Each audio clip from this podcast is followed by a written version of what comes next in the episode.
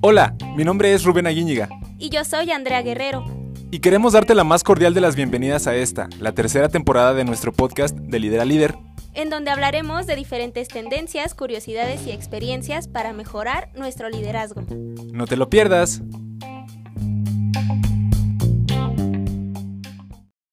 Hola, hola líderes, bienvenidos a un capítulo más en su podcast de Líder a Líder Podcast. Estoy muy muy feliz, ya saben que yo siempre ando bien emocionada cada que es martes de grabar, eh, pues se me llena el corazón y más hoy que tenemos un súper invitado.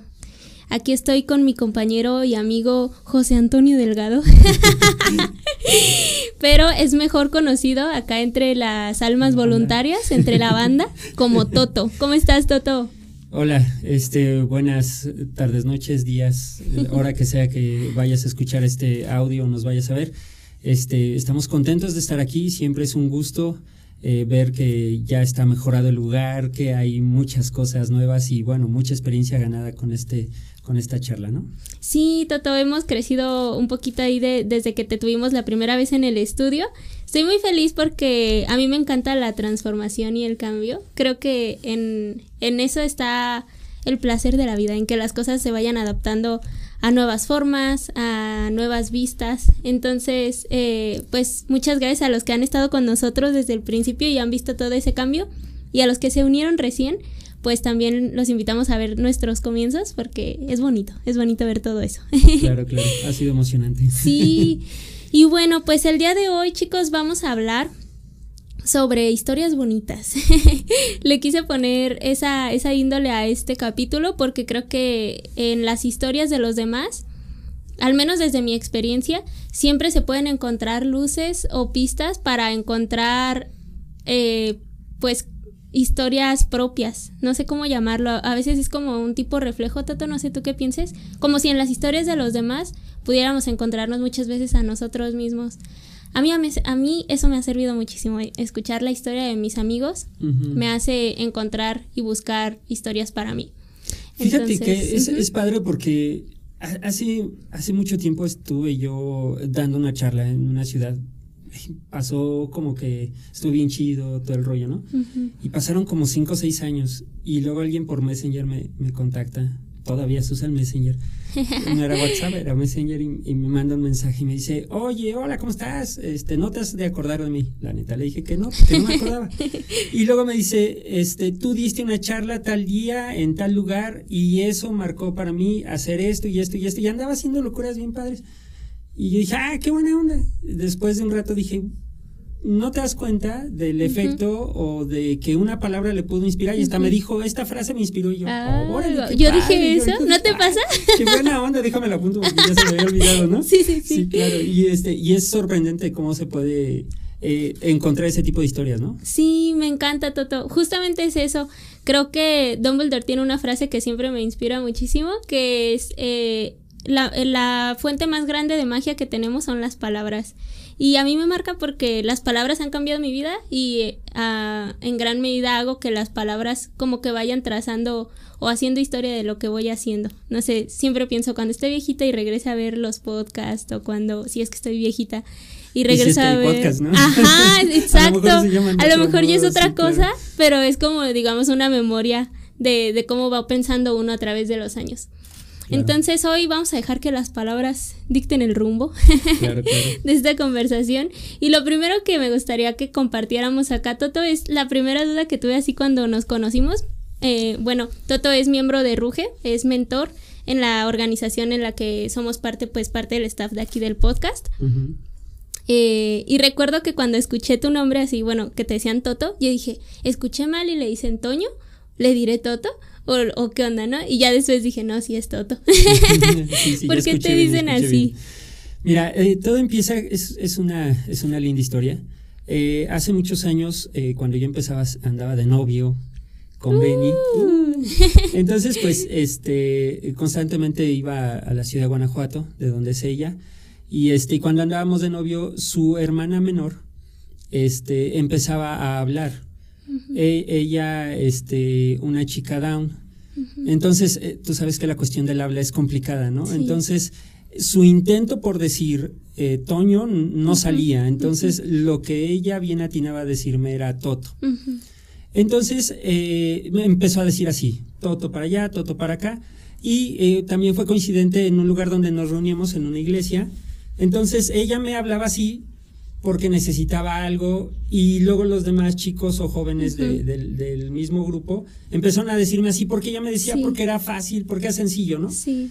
Llegó tan, eh, eh, ser tan como una maraña tan grande de, de, nadie saber mi nombre, que llegó, por ejemplo, con un, chico, Felipe, eh, un gran amigo que le, que le dije, este, oye, este, dime mi nombre. Y dice, te apellidas Delgado, no sé tu otro apellido. Le digo, no, no te estoy diciendo mi nombre. Pues es que eres Toto. Le digo, no, yo tengo un nombre. Este, ¿Cuál es? No lo sé. Y ya habían pasado como seis, ocho años que nos conocíamos y fue un momento así de mucha carcajada. Eh, Azucena eh, tuvo que pasar por un par de operaciones muy, muy difíciles. Salió de esas operaciones, pero en la recuperación perdió la vida. Eso también marcó mucho a la familia, a todos nosotros, yo al ser también cercano de ella. y, nos dolió mucho, fue muy complicado.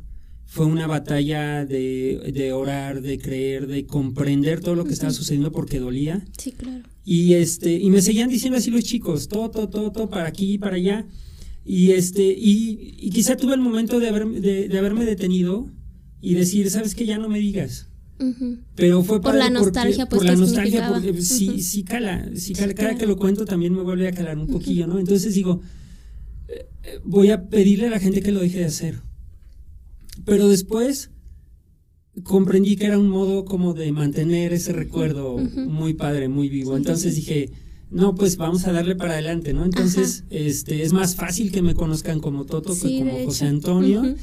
Y es muy padre y para mí es como un homenaje que le, que le doy y es un bonito recuerdo que siempre, siempre va a estar. Y cada que me digan Toto, pues inconscientemente yo voy a recordar ese momento. Es una bonita historia, ¿no? Sí, me encanta Toto. Y creo que desde ahí eh, dicta mucho tu personalidad. Eh, yo, bueno, ahorita quiero que tú nos platiques eh, quién es Toto.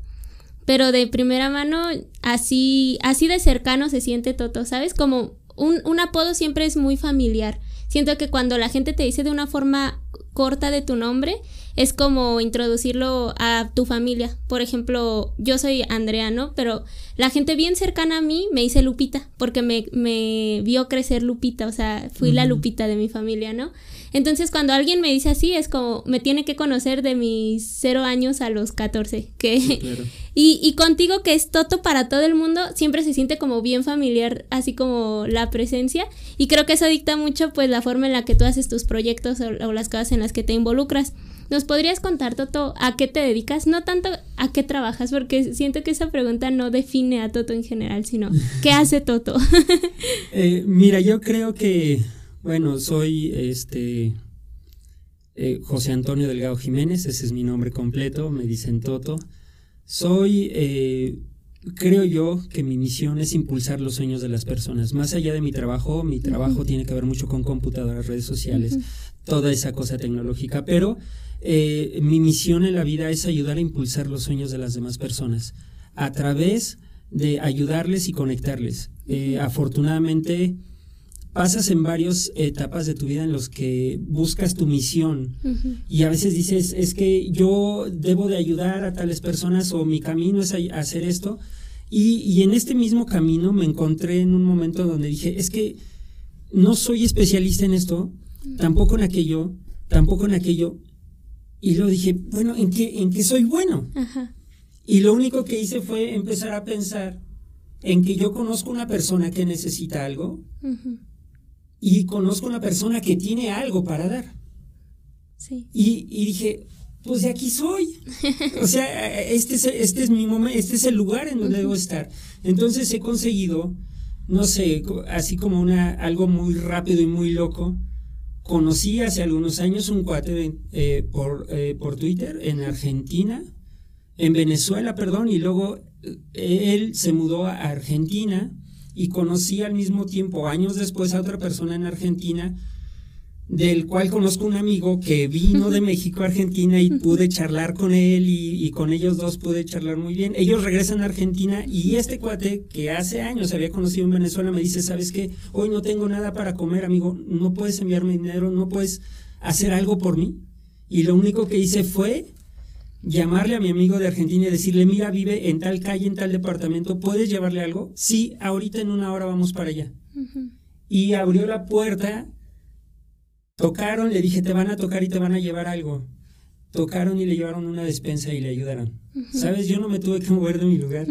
y, y, afortunadamente se logró que alguien que no tenía para comer, que estaba en una situación muy justa, muy apretada de dinero, que alguien le llevara algo que necesitaba en ese momento. Entonces, ese tipo de cosas eh, que puedes pensar como locas son las que me ocurren constantemente. Porque este hay una necesidad y hay alguien que pueda ayudar. Entonces, estoy ahí en medio tratando de, que esas personas se conozcan. Sí, es, es mucho un, un, estado de puente, por así decirlo, entre conexión entre personas. Y ese es súper mágico. Creo que para cuando ese tipo de cosas empiezan a ocurrir, como tú dices, uno empieza a comprender el, la misión de lo que uno está aquí. Muchas veces nos complicamos la vida así de que elaborando los mil planes y qué, vamos a hacer. A veces es tan sencillo como recordar el centro, ¿no? O sea, recordar este tipo de cosas y cómo nos hicieron sentir y, y qué tuvimos que hacer realmente para estar detrás de eso. O sea, ¿qué tuvimos que hacer? Decidirnos ayudar, ¿no? Eh, dar una mano, pensar en las conexiones que teníamos o en lo que estaba en nuestras manos para poder hacer algo. Eh, en algunos proyectos que yo sé que te involucras, tanto como Doctor Sonrisas, en la tarde mágica aquí en Irapuato. De hecho, cabe decir que Toto es de mis irapuatenses favoritos porque está bien movido así en, en la vida. Tiene muchas conexiones y, por, y pues eh, concretamente por tu trabajo en Conalep hemos podido ahí con Ruge poder establecer una relación fuerte y, y estar ya en varias generaciones de, de talleres de liderazgo con los chicos de ahí. Pero quisiera que nos platicaras, Toto, así a, grandes rasgos, cuál es como tu, tu, línea dentro de los proyectos sociales que manejas, qué, qué te gusta compartir, por qué línea te gusta manejarte. Mira, la ayuda social es compleja. Eh, hace un tiempo eh, tuvimos la fortuna de organizar una colecta de útiles escolares. Hicimos un corazón ahí en el centro, se puso bien padre, juntamos muchos, muchos útiles y fuimos a repartirlos. Eh, cuando llegamos y los empezamos a repartir, organizamos a la gente con el presidente de colonos, todo el rollo, ¿no? Iba muy bien el asunto. Eh, repartimos mochilas, útiles, eh, todo muy bien. Vamos terminando y se acerca una señora y nos dice, yo no alcancé. Y le decimos, señora, es que pues vamos terminando. y, y, la verdad es que este, ya no tenemos, ya no tenemos más que ofrecerle. Y empezó a enojarse y un poco como a insultar porque a fuerzas quería que le diéramos algo, ¿no? Eh, yo tenía en ese momento un grupo de voluntarios nuevos que recién había conocido hace dos horas. Y este, muy a lo toto. muy, al estilo que me sucede. Eh, recién había conocido esos voluntarios y ellos, yo, yo vi el rostro de ellos que estaba como desencajado, ¿no? Y en algunos así como, como medios bravos, ¿no? Al finalizar les dije, mira, nosotros venimos a dar no importa quién, no importa su condición, no importa nada, venimos a dar y eso es lo que nos debemos de llevar, que estamos para entregar lo que tenemos, no importa quién sea. Si esa persona no le pareció, se quejó del presidente de colonos y luego le dijimos, no somos de ninguna institución de gobierno porque porque estaba en el plan de exigir. Entonces, ¿por qué vienen? Porque queremos hacerlo, pero no nos alcanzó, pues ni modo, pues es hasta donde llegamos, ¿no? Entonces, en la parte de acción social, eh, como te digo, es bien complejo. Y yo después hablé con los voluntarios y les dije, ¿sabes qué? La neta es que sí puede desanimarte a hacerlo, a, dejar de hacer o dejar de ayudar, porque las actitudes de la gente a veces es muy ingrata o a veces no, no responden como a lo mejor tú esperarías que debieran de responder, pero, pero yo les comenté, es que no te corresponde juzgar el cómo ellos piensan o cómo ven Tú puedes darle una pluma y lo pueden ver como la pluma más hermosa y otro lo puede ver y dice, ah, y esta es de las de cinco pesos y agarran y la avientan, ¿no? Pero no es eso, es, el, es, es tu voluntad de dar lo que debe de ser superior a lo que la gente que lo va a recibir va, va a hacer, ¿no? Entonces, en esta parte del voluntariado hemos organizado, con la tarde mágica y con otros amigos, hemos organizado colecta de juguetes, de ropa, hemos llevado este, alimentos a las personas en hospitales, e, etcétera, etcétera. Y, y, esta línea de acción social de ayudar a las personas siempre es muy importante y nos da muchísimo, muchísimo que aprender. Quiero decirte que, eh, por ejemplo, hemos organizado Lucha por tu Vida, te ha tocado estar en alguno de ellos. y, quizá creo que en el de Lucha por tu Vida, que se juntó con también con Doctor Sonrisas, eh, fueron que quizá como 20, 30 personas. Lo hemos hecho con 5. Lo hemos hecho con 10, terminando todos llorando. Porque vamos a intentar ayudar a las personas, pero al final nos damos cuenta que hace falta mucho más por hacer y, la reflexión es tan fuerte que cuando empezamos al, finalizar de la, del, del evento, por ejemplo, de Lucha por tu Vida, hablamos sobre qué nos llevamos y hay personas que dicen, pues es que yo pensé que yo estaba triste, pero pues la neta es que con comparación con los problemas que tiene aquella persona, en comparación con los problemas que tiene otra persona, yo no soy, yo no tengo problemas. Entonces terminan llorando porque hacemos una fuerte reflexión sobre ese, sobre ese tema de prevención del suicidio. Entonces, mucho de lo que hacemos para ayudar es buscar tocar los corazones o buscar escuchar a las personas y dar lo que tenemos que dar por amor. No tiene que llevar un fin, también en la parte de liderazgo muchas veces estamos pegados a la parte de quiero que me vean como el líder, entonces acomódense aquí porque yo soy el líder, debo de verme en medio y que no sé qué.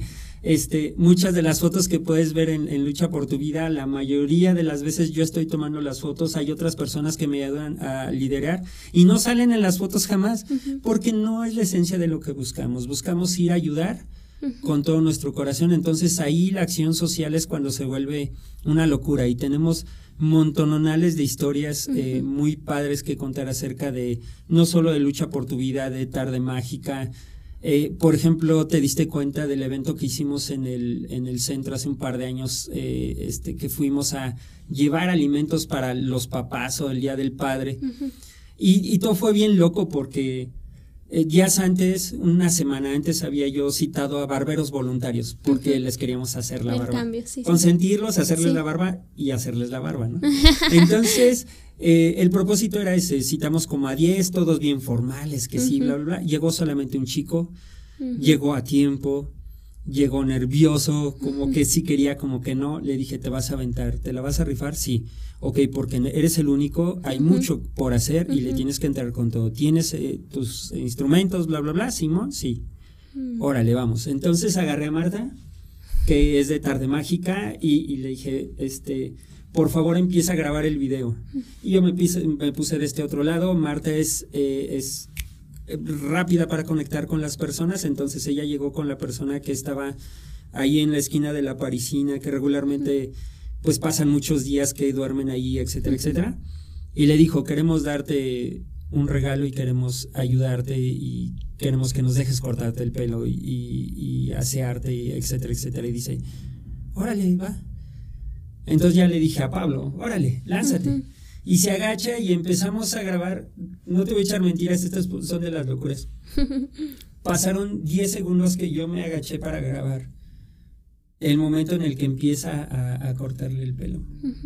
Diez segundos y dije, hay que subirlo a Facebook para que la gente nos apoye y, vaya viéndolo, ¿no? Porque también mucho de eso se trata de inspirar. Entonces subí la foto, el video de 10 segundos y en 15 minutos tenía más de mil vistas, estaba siendo compartido locamente y para ese momento ya me estaba llamando una persona diciéndome, te voy a mandar dos bolsas de ropa.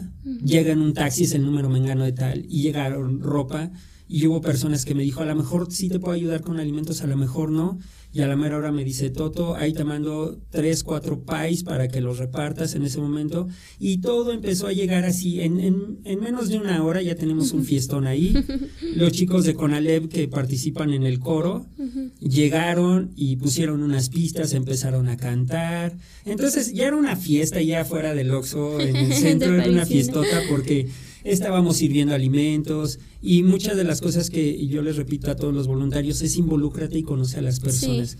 Entonces estábamos, mientras estaban, estábamos todos comiendo, porque todos comemos de lo que todo se prepara, estábamos comiendo, escuchábamos historias increíbles de personas que están ahí porque sus familias las despreciaron.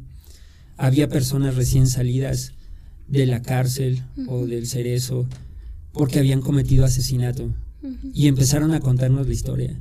Y decía, ¿sabes qué? Yo no encuentro trabajo, pero yo estoy consciente que lo hice mal. Dice, pero nadie me quiere dar trabajo y nadie me quiere dar alimento, nadie me quiere dar nada. Qué bueno que están ustedes aquí, porque me sentía muy mal. Voy a tratar de buscar.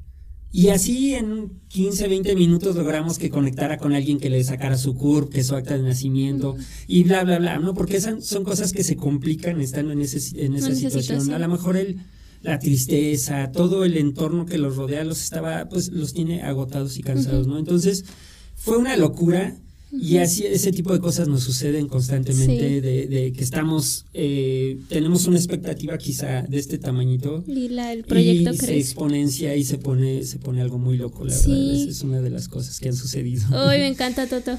Eh, tocas un tema bien importante que creo que muchas veces, o bueno, a mí me pasó, como en todas estas ocasiones en las que uno se involucra en causas sociales o que te empieza como a latir, latir en el corazón así como quisiera, ¿no? Es ser parte de ese así. Yo me acuerdo que muchas veces estaba ese dilema o esa como debate entre compartes o no compartes lo que estás haciendo, ¿no? Y, me acuerdo que era un, debate que tenía así con varios amigos que me decían como, no, es que si lo haces, lo haces de corazón y no le tienes que decir a nadie y tal. Pero me he dado cuenta que en la acción de compartir, como tú dices, se ha inspirado tanta gente. Yo misma me he inspirado, o sea, muchas veces ni siquiera me habría enterado de iniciativas que son importantes allá afuera que están haciendo eco en realidades bien difíciles y que están pues concientizando a muchas personas gracias a que alguien lo compartió en Facebook, gracias a que alguien subió una historia, gracias a que alguien dijo, ¿quién jala a repartir donas? O sea, son, son cosas tan sencillas y que muchas veces a lo mejor desde la mirada pues del espectador uno dice, ay, ¿por qué? Pero a la hora de que te involucras en el proyecto, dices, fue clave, o sea, realmente fue clave y creo que siempre es importante eso, como tú dices, eh, tomar parte en, compartir estas buenas acciones porque aparte le da esperanza al mundo, ¿sabes? Hay veces que uno solamente se encuentra así en, el eh, inicio de las redes sociales, de Facebook, de Instagram, te encuentras malas noticias, te encuentras cosas pues bien desesperanzadoras, o sea, es como, oh Dios, otra, otra mala noticia, otra cosa. es abrumador. Ajá. Entonces, ver este tipo de cosas sí rescata la esperanza en un mundo mejor, la esperanza en la humanidad, en el amor, en, en las caricias y la atención para las demás personas desde el cariño, aunque ni siquiera conozcas a nadie. Entonces creo que, que, es importante eso. Hoy quería traerlo pues a la mesa ahorita porque me acordé. Y digo, a veces, o sea, es un punto de vista, ¿no? Mi punto de vista es, si, está, si estás haciendo algo chido y, y crees que hay gente que te puede ayudar a hacerlo más chido y a que crezca y a que llegues a más lugares, compártelo. Porque es la única forma en la que se van a enterar de que hay una iniciativa, ¿no? Eh, sin miedo, sin miedo al éxito. Fíjate que, y, y es una locura, porque fíjate que cuando estaban terminando eh, de peluquear a nuestro primer cliente de esa noche, estaba yo ocupado porque había que... El, cambio de look incluía un atuendo completo y, y, este, y el primer peluqueado iba a ir a los baños que están a la vuelta de la plaza a, este, a refrescarse, pero nos hacía falta un, un desodorante, un antitranspirante, algo de eso estaba yo entre que grababa y me preguntaban cosas y esto, lo otro, y una persona se acercó y me dijo, oye, ¿necesitas ayuda? Y, o sea, son de las cosas que, que, que no sabes que van a suceder, pero le dije, sí, ¿sabes qué? Necesito que me compres un desodorante. Y agarré mi cartel y le saqué y le di un billete y le dije, este, ten, no seas mala onda, compra un desodorante, el que tú quieras, tráetelo y me acompañas a este cuate que va a ir allá a la vuelta al baño y todo el rollo y le das el desodorante y ahí está el cambio de ropa. ¿Te encargas? Sí. ¿Cuándo había visto a esta persona? Nunca. No me acuerdo ni siquiera de qué era el billete. Ya hasta y después de mucho tiempo te pones a pensar en esas cosas. Dije, bueno, a lo mejor si era un billetote.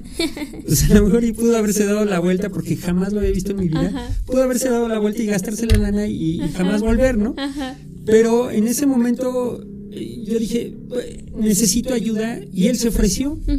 A partir de ahí él ha sido uno de los voluntarios más ordenados que yo tengo, en el que puedo confiar ciegamente, porque desde el principio deposité mi confianza en él y no volteé para atrás. Y dije, no, no, no voy a saber qué va a suceder, Y, creo que eso es parte de, ayudar a los demás. No siempre sabes qué va a suceder. Siempre debes de, esperar lo más maravilloso y sorprendente. Y a veces no sucede, no hay, no hay problema. Pero eh, ahora, como te digo, él es para mí como, uno de los voluntarios fieles. Yo sé que de repente en este tipo de cosas de regalar y todo ese rollo hay gente que quiere agandallar. Y yo le digo, te lo encargo. Dos prendas por persona. O eh, estos son los criterios. Y eh, eh, no es necesario que le diga nada más. Él sabe cómo hacerlo. Este, me despreocupo, me puedo voltear. Y yo sé que él lo va a hacer correctamente, porque desde el principio confía en él y él había dispuesto su corazón. Él no sabía en la mañana que iba a terminar haciendo eso, ni iba, ni soñaba que iba a estar en cuatro o cinco eventos más donde me iba a estar apoyando y iba a, estar, a ser un voluntario activo, una persona buena que, que, simplemente se topó en el camino. Entonces, ese es el nivel de, de locura que, puedes ir aprendiendo cuando ayudas a los demás. Sí, cuando tienes como tu corazón dispuesto, ¿sabes? Como a, la confianza mutua, porque él también pues dijo como, pues vamos a ver qué onda aquí, ¿no? ¿Cómo me vas? Me Había bolita, no sabía si habían robado, qué, pasaba, ¿no? ¿Qué es este relajo? Voy a decir que qué onda, lo veo medio apurado. sí, claro, sí, Está increíble, Toto. Y bueno, en toda esta parte de, de la acción social y todo, me gustaría preguntarte, ¿Tú sabes cuál fue el momento? Porque lo dijiste tan, tan, tan bonito al principio cuando hablaste de tu misión. ¿Sabes cuál fue el momento en donde comenzó como a cultivarse ese estilo de vida que llevas ahora? O sea, ¿cómo fue que Toto decidió, ok, le vamos a entrar por aquí? ¿O no fue una decisión y fue más bien así como un, un azar del destino? Mm, mira, tanto así como el, el momento, momento preciso, preciso, no, no te lo sé decir no fue algo así como chispeante. Creo yo que fue a través de los años, yo he estado trabajando apoyando campamentos cristianos eh, durante muchos años. He estado como fundador de uno que lleva casi diez y tantos años. Entonces, eh, a partir de ese momento de empezar a trabajar, a liderar jóvenes, a empezar a eh, meterme en el trabajo, en comprender a los adolescentes, en comprender a los jóvenes, siendo yo eh, a un joven, este, estaba yo en, ese sentido de querer ayudar, de querer hacer. Entonces creo yo que ese, que ese ambiente fue como un campo de cultivo, una especie de cultivo, donde eh, era hablar con jóvenes ver sus necesidades y era en un entorno cerrado, ¿no? Porque un campamento es, un, es una pequeña fiesta. Entonces sucedía la pequeña fiesta, pero yo luego regresé y decía, hay que hacer algo más. ¿Qué más? Ah, ya llegó el otro año. Bueno, vamos a hacer otra vez la pequeña fiesta. Y, y bien padre, bien chido que es. Pero luego volví a acabarse, ¿no? Entonces, no, no, no se terminaba de llenar ese sentido de, de, pertenencia. Y decía, hay que hacer algo más. Y poco a poco me fui topando con personas que en algún momento me dijeron, ¿sabes? Es que yo veo que estás apoyando allá y acá, ¿por qué, ¿por qué no haces algo tuyo? ¿Por qué no haces algo que te deje dinero. Ah, porque quiero decirte que en este nivel eh, o en este camino, luego ha habido personas que se han acercado conmigo y, me dicen, sabes que yo vendo esto. Y yo sé que tú conoces a mucha gente.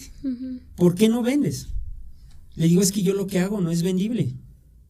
O sea, ayudar a alguien más solamente puede inspirar, pero no vende. O sea, no debe de generar esa ambición de otra persona por tenerlo. Entonces no, no ves algo ruidoso y escandaloso, porque no debe de ser así. Entonces, eh, en ese nivel de influencia, sí ha habido varias ocasiones en las que me han invitado a vender una gran cantidad de cosas. Y me dicen, es que yo sé que tú lo puedes lograr porque tienes y conoces a las personas.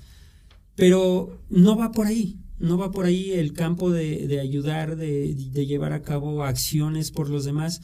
Es, es muy libre, y no debe estar limitado por alguna de esas cuestiones, ¿no? Entonces, pues a vivir, a vivir felices y, tratar de hacer lo mejor posible, ¿no? Sí, claro. Creo que muchas veces eh, es tener bien cimentados nuestros principios o nuestros valores, que es lo que me lleva a hacer que creo que no, no está peleado a lo mejor nuestro yo profesional, que, que sí puede tomar a lo mejor caminos en, en los que busquemos eh, hacer uso de nuestros talentos para ciertas cosas, pero bueno, en mi caso, por ejemplo, que voy así como iniciando y que de primera instancia, o sea, cuando salí de la escuela hacía como puro voluntariado. Todas las asociaciones en las que había estado era puro voluntariado. Entonces me topé así como de que, ¿y ahora qué hago? Si yo lo único que sé es ser voluntaria. O sea, luego sí da un poquito así como de, de cosita porque dices, ¿qué onda que sé hacer, no? Pero te das cuenta que hay ciertas habilidades que te formó el haber estado involucrado en, en ciertos movimientos, organizaciones y tal, que al final terminas agradeciendo no, por la oportunidad de haber estado ahí, aun cuando mucha gente te dice, haz dinero, ¿por qué no estás haciendo otra cosa que te genere? ¿Por qué no estás haciendo otra cosa que te dé pues dinero, ¿no? Que podría estar usando eso para otra, ese tiempo para otras cosas. Pues uno aprende agradeciendo un montón el tiempo que, que pudo convivir con ese tipo de experiencias que nutren el alma y, y pues más que el alma todo lo que uno es, al final le, empieza a dar sentido a la vida y creo que es como lo mencionabas hace rato, eh, no es un momento específico, así de, wow, iluminación, me voy a dedicar para esto, sino es más como un acompañamiento de diferentes experiencias y personas que al final te va dictando, ah, me gusta esto, me siento bien haciéndolo, me, le deja algo a mi corazón y le da un sentido a mis días que no tendrían si no lo, lo empezara a explorar. Entonces me gusta mucho, muchas gracias, Toto. Eh, Ahora viene una, una, una vertiente sobre la que me gustaría también que habláramos, porque hace rato mencionabas, no siempre las cosas van a salir como tú quieres, no siempre las cosas tienen así el resultado soñado y esperado que uno pone a veces en pluma y papel o que o en su mente directamente.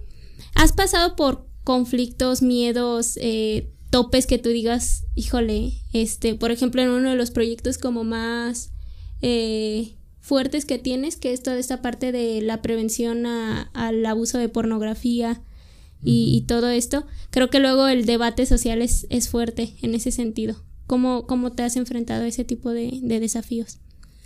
Mira, siempre hay desafíos en el liderazgo. Recuerdo que hace algún tiempo, y lo pongo en el contexto de un festival urbano que se realizó en la ciudad de Guanajuato, eh, yo estaba tranquilo ese día y unos chicos me, hablaron y me dijeron, oye, necesitamos ayuda para liderar un proyecto. Y creemos que tú nos puedes ayudar. Mm, órale, va. ¿De qué se trata? Ya me explicaron. Queremos organizar un festival de skate y queremos traer patinetas y tener un escenario y bla, bla, bla. o sea, todo pintaba, me, dijeron que era lo que pintaba, ¿no? Y que era lo que querían. Yo, ¿qué esperas? Espero esto y esto y esto y eso. Ok. Les dije, ¿estás de acuerdo entonces que yo los lidere? Yo, puedo ser el líder, les puedo ayudar. Órale va. Empezamos a organizar el primer festival que se dio ahí en la ciudad de Guanajuato. Eh, conseguimos un, una pista demo de una empresa que se encarga a ensamblar pistas en, distintas ciudades de la República. Y solamente me cobraron 400 pesos de una estancia de noche. Y, era traer un camión con un, eh, un, un pequeño tráiler con toda la con todos los rieles y todo el, concepto de un, de un demo skate para, para, hacer un parquecito en la plaza, ¿no? Todos los chicos no lo creían, estaban vueltos locos, se hizo una fiestota, bla, bla, bla. Eh, yo les comenté a ellos que era necesario mandarles un mensaje de esperanza a todos esos chicos. Y al siguiente año, después de haber vuelto locos y estábamos contentísimos con el resultado, al siguiente año me empezaron a excluir. Okay. Entonces yo no estaba ya en Guanajuato como tan constante, pero estaba al tanto del proyecto. Entonces les decía yo, ¿cómo va aquello? ¿Cómo va aquello? Y de repente me dijeron, eh, tu participación ahora se reduce a que coordines a los jueces de tal parte. De, de, la sección que eran cinco proyectos simultáneos, bla, bla, bla, este, te, damos ese como de consolación y vete por allá por el rincón, algo así. Eh, y fue rudo, fue rudo, pero en el momento que yo asistí a ese, a ese, segundo evento, les dije a las personas con las que eh, había hablado que habíamos acordado esto y nos sucedió. Entonces yo ya me retiro. Este, pues lamentable, no, hay problema, pero yo me tengo que retirar. Y me costó, me costó trabajo porque en algún momento yo estaba gestionando todo en gobierno para que sucediera la construcción de un parque. Y teníamos el plano, ya estaba el diseño, y, de algún modo en ese camino de liderarlos y aprender y gestionar con otras personas, ya tenía las personas justas que necesitábamos tener para que lo vieran y que se empezaran a interesar en el proyecto. Y estábamos así de, ah, si yo hubiese rendido lo que yo ya hubiera dicho, hubiera a mí mismo traicionado esa condicionante que yo había puesto para liderarlos y hablar, etcétera, etcétera, si yo mismo me hubiera este, hecho manita, porque a lo mejor se hubiera logrado. Pero entendí que ese no era el momento correcto, que yo debía estar ahí y, que debía de alejarme. Entonces me retiré. Y, esos son como momentos que dices, ¿por qué? Pues si todo parecía perfecto, ¿no? O, iba en perfectamente buen camino, ¿por qué dejarlo? Porque había que ponerlo, pesarlo y ya no había ya no había funcionado, ¿no? Sí. En el tema de la adicción a la pornografía es un tema bien rudo. Mucha gente dice que está mal, pero la realidad es que el 80 o el 90% ha visto contenido pornográfico. Entonces puedes decir que está mal, pero hay mucha gente viéndolo. Pueden decir que está mal porque es cómodo decirlo, pero la realidad es que está arruinando la vida de muchas personas. No solo les afecta el cerebro, afecta a sus cuerpos y afecta a las siguientes generaciones. Y dices, ¿en, qué momento puede este, un hábito de adicción a la pornografía afectar a alguna persona?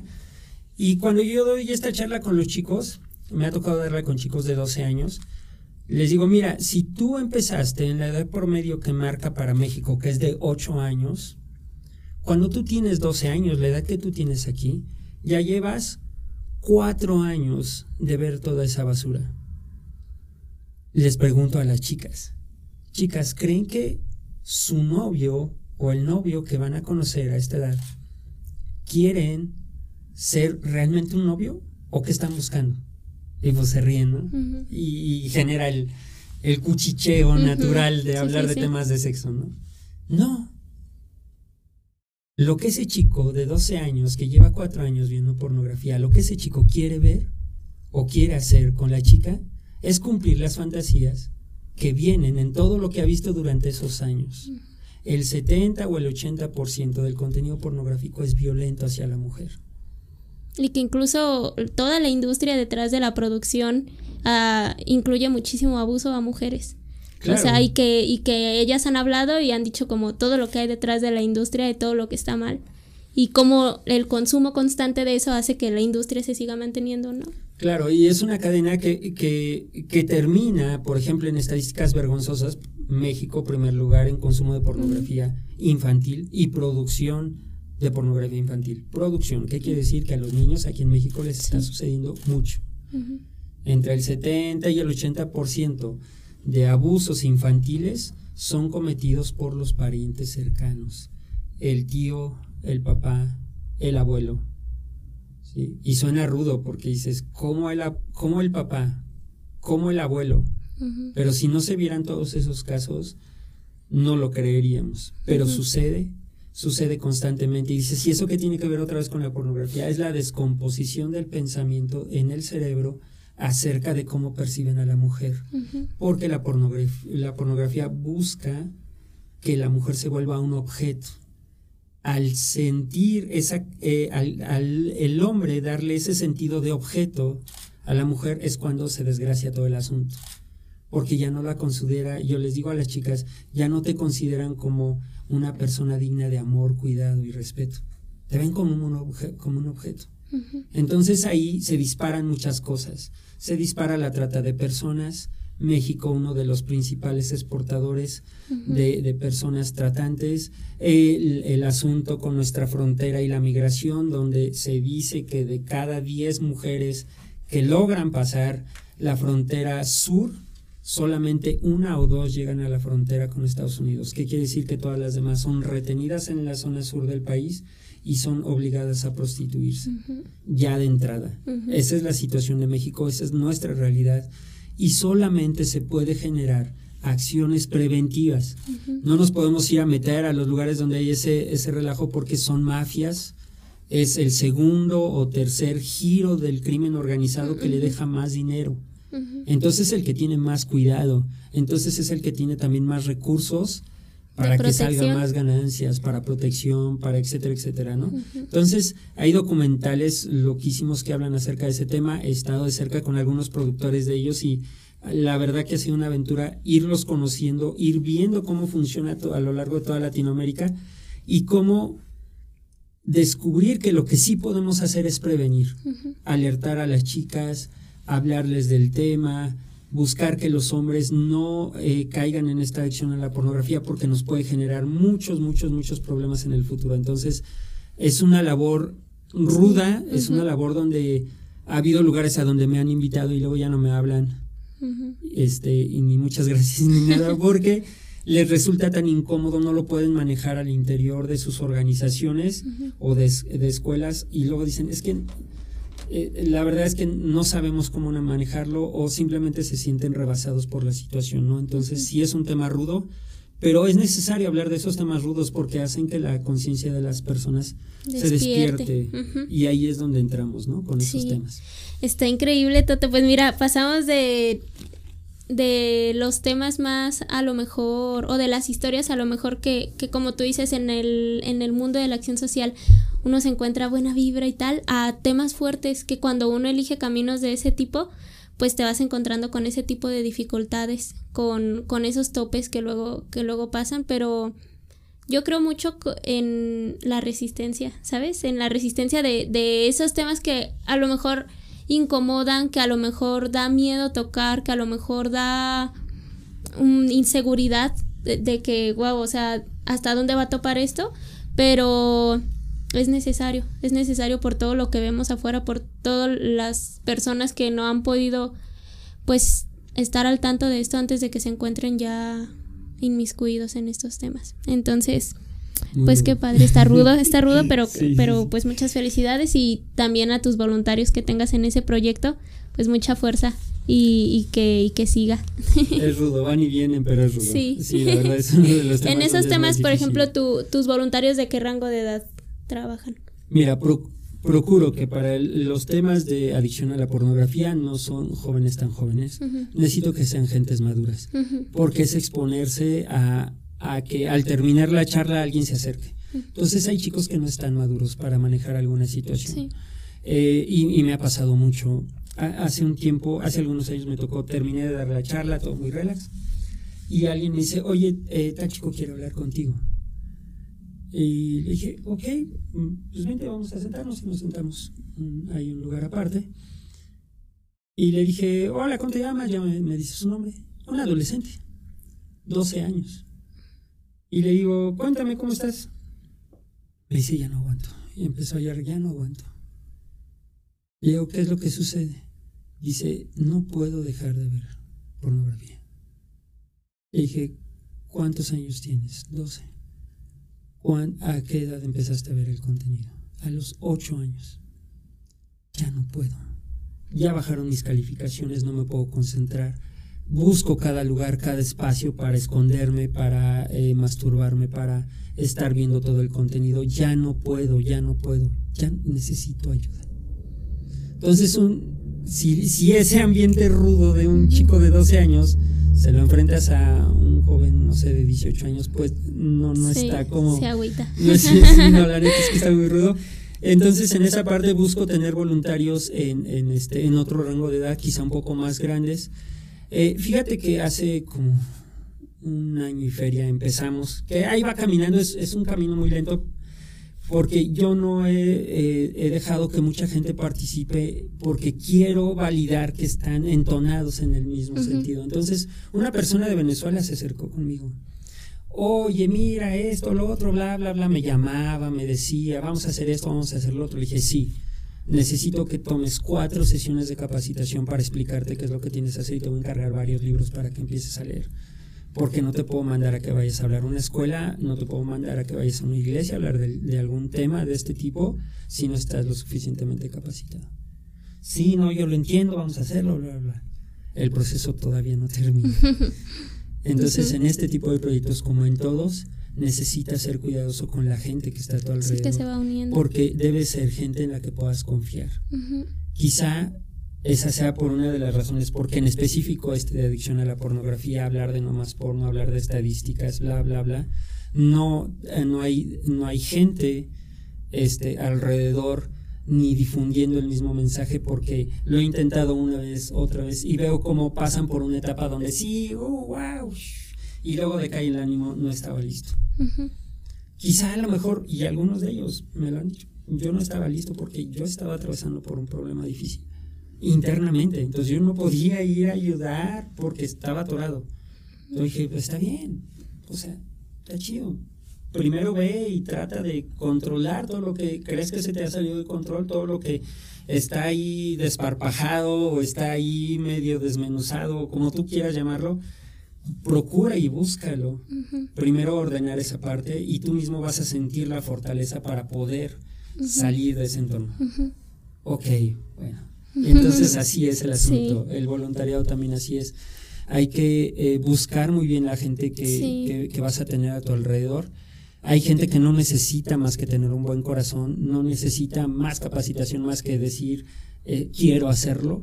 Y hay quienes no, que sí necesitas un perfil, necesitas un grupo de personas, un grupo de un rango de edad para que no se desvirtúe el asunto, ¿no? Entonces hay que cuidarlo, hay que cuidarlo porque es tu imagen, es la visión del proyecto y no quieres que en algún momento esté desvirtuado el asunto, ¿no? Entonces hay, hay que cuidar. Sobre todo en esos primeros pasos, ¿no? Sí, claro, Sí, y Toto, ya para ir finalizando, una última pregunta. Sí, ya nos están diciendo, pero yo todavía tengo una pregunta más. Me gustaría que fuera el mensaje final, porque creo que en estas historias de voluntariado, muchas veces a mí me tocó por muchos años escuchar únicamente de lo bonito. ¿Has visto esa imagen del iceberg del voluntario? De logros, resultados, wow, qué bonito, amistad, diversión, eh, nuevas metas, tal. Pero todo lo que está debajo del agua a veces no te lo cuentan, ¿no? Que son pues estos momentos oscuros que uno pasa, en los que le dudas, en los que dices, oh, rayos, este, voy bien, voy mal, me, esto me está acercando más a mí o me está alejando más a mí. Creo que esos momentos de duda son necesarios porque a mí me han llevado a, a espacios en donde me he encontrado, pero me gustaría que nos compartieras tú. ¿Qué tendría que hacer el voluntario para procurarse a sí mismo, para no perder, no, no dejar que una de esas crisis a lo mejor arrebate la motivación o, o el sueño por a lo mejor un, un, una etapa, un periodo de, de, arena movediza, no sé. ¿Te ha pasado? Y si te ha pasado, ¿qué, ¿qué se movediza. hace? No, quizá un lago pantanoso. no, bueno, en, realidad si pasas por momentos complicados, este, mira, yo creo que eh, nosotros estamos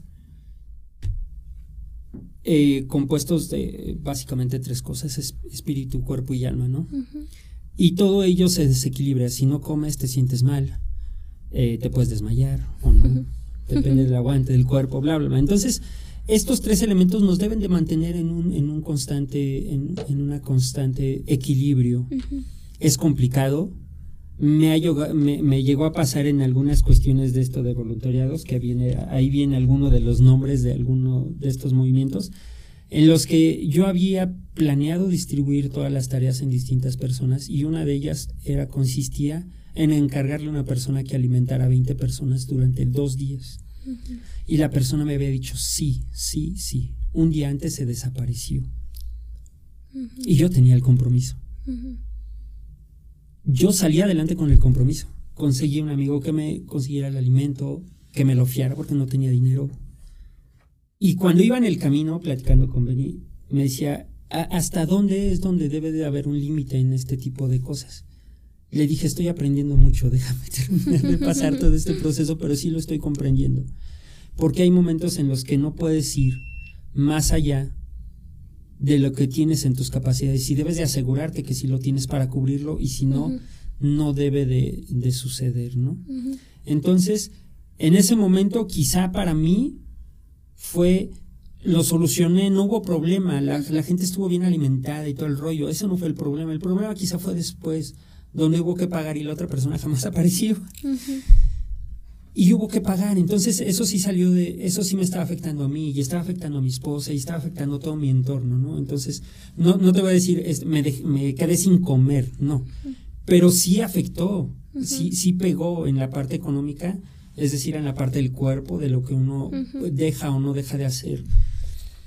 Entonces creo yo que una fuerte relación espiritual te ayuda sin lugar a dudas a mantener una pila cargada constantemente. ¿Sabes? En unas campañas hemos hecho una campaña de dar abrazos cuando todavía se podía y no te infectabas ni te pasaba nada. Y, y este y una vez nos tocó salir eh, también de esa, bueno, tengo gente loca que me ayuda también bastante, pero esa vez eh, se nos ocurrió hacer el megabrazo en Guanajuato, pasamos a Irapuato de regreso, entonces andábamos pintados de payasos desde la mañana hasta las 5 o 6 de la tarde. Ese día dormí como no tienes idea. Y al día siguiente no me pude despertar antes del mediodía. Siendo que yo tengo que levantarme así a, hacer lo que sea, pero yo a cierta hora me levanto y ya no hay nada que me haga volver a dormir porque estoy haciendo una cosa, ¿no? Pero ese día no, terminé súper, súper, súper agotado. Y dimos abrazos. pero desgastó. Sí. Entonces, mi consejo es, checa los recursos que tienes, si tienes unas buenas relaciones con gente que tiene el poder económico o el poder de ayudarte en especie, tenlos siempre bien consentidos porque te van a sacar de muchos apuros. Otro, otro tip que te puedo dar es mantente con la pila alta. ¿Cómo se mantiene eso? A través de tu relación espiritual.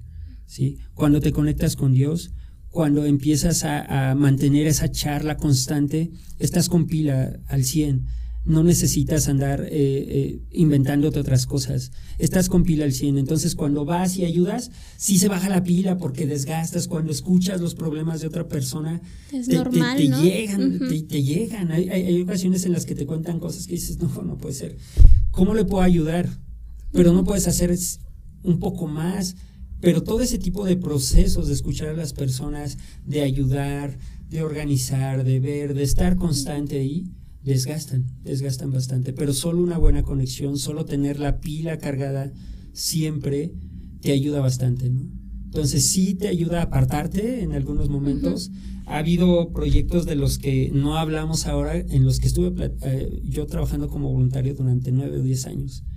Y cuando me dijeron ya no, gracias, hasta yo dije yo, ¿y qué voy a hacer mañana? Pues ¿De qué se va a tratar ahora? claro, ¿Por qué? Porque yo estaba plenamente convencido que eso iba a durar muchísimos años y cuesta trabajo. Y tú dices, ¿cómo te apegas a una organización, a, un, proyecto. o un algo y dices, ¿cómo te va a costar trabajo desapegar? Sí, sí cuesta. Hasta que no me tocó vivirlo y ya dije yo, ah, ¿por qué? ¿Por qué? O sea, hice mal. No, no hice mal, no, no. Bueno, es, ay, no, no, pero no demasiado, ¿no? O sea, no era suficiente como para que hubiese sucedido todo eso que estaba sucediendo, pero en el momento, ya el momento de recargarme en la silla y decir, ya se acabó, descansas, pero también entras en una etapa de duelo, en algo que te lleva a reflexionar. Bueno, hice esto, esto y esto y esto, durante tantos años estuve haciendo y esto y esto y esto y esto. ¿Rindió fruto? Sí. ¿Se ve reflejado? Sí, qué chido. ¿Ya no estás ahí? No, ya no pues está bien, a otra cosa. Y agarramos otra cosa y tenemos un baúl de muchas ideas.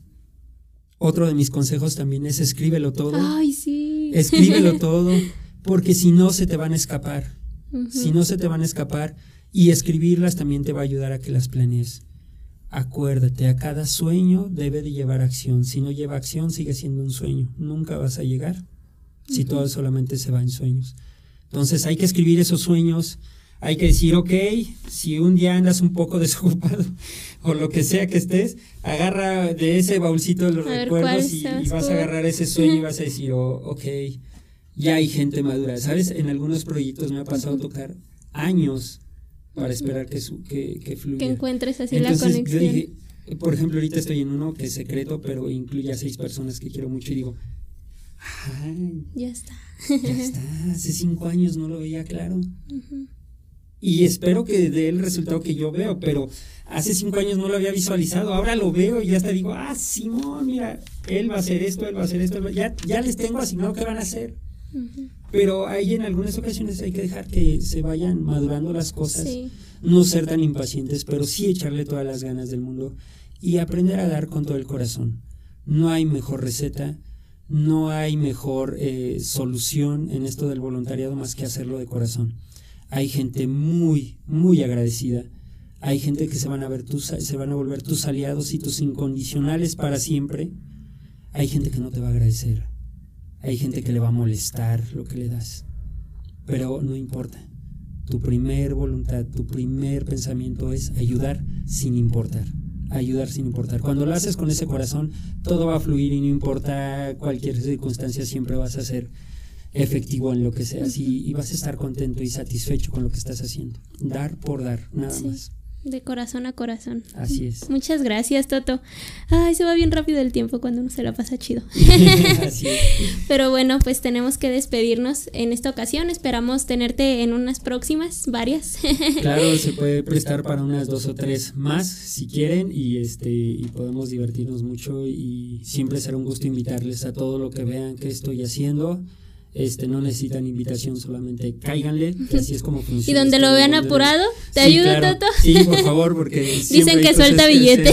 y también suelta poquito, pero sí sale. Ay, Toto, muchas gracias. Eh, ¿Cómo te pueden encontrar en redes sociales? Sí, en redes sociales me pueden encontrar como Toto Ideas y este, como, sí, como Toto Ideas, ahí me pueden encontrar en Facebook o en Instagram. Ahí también estoy como Toto Ideas. Será un gusto saludarles y conectar con todos. Excelente, pues ya saben, chicos y chicas que nos estén viendo de aquí de Irapuato, de México, que o si vienen de paso en algún momento, pues eh, sumarse a alguna iniciativa que traiga por ahí el buen Toto. Agradecerles a todos los que nos escucharon el día de hoy eh, en esta plática, en estas historias bonitas y complicadas a veces también que nos lleva el voluntariado en todos los países en los que ya nos escuchan Toto porque te cuento que tenemos ya amigos en Canadá, en Brasil, en Guatemala, en Francia, en Estados Unidos y en China. Recientemente creo que se unió a nuestra lista. Sí, estamos muy felices. Entonces, pues saludos y abrazos para todas esas personas compartan el contenido si les gustó y también háganos llegar sus comentarios. Si este fue el primer episodio en el que nos escuchaste, nos encantará saber tu opinión. Entonces nos vemos en una siguiente ocasión. Toto, bienvenido y ojalá para la siguiente nos acompañes también. Siempre es un gusto estar aquí. Muchas gracias y saludos para todos. Saludos.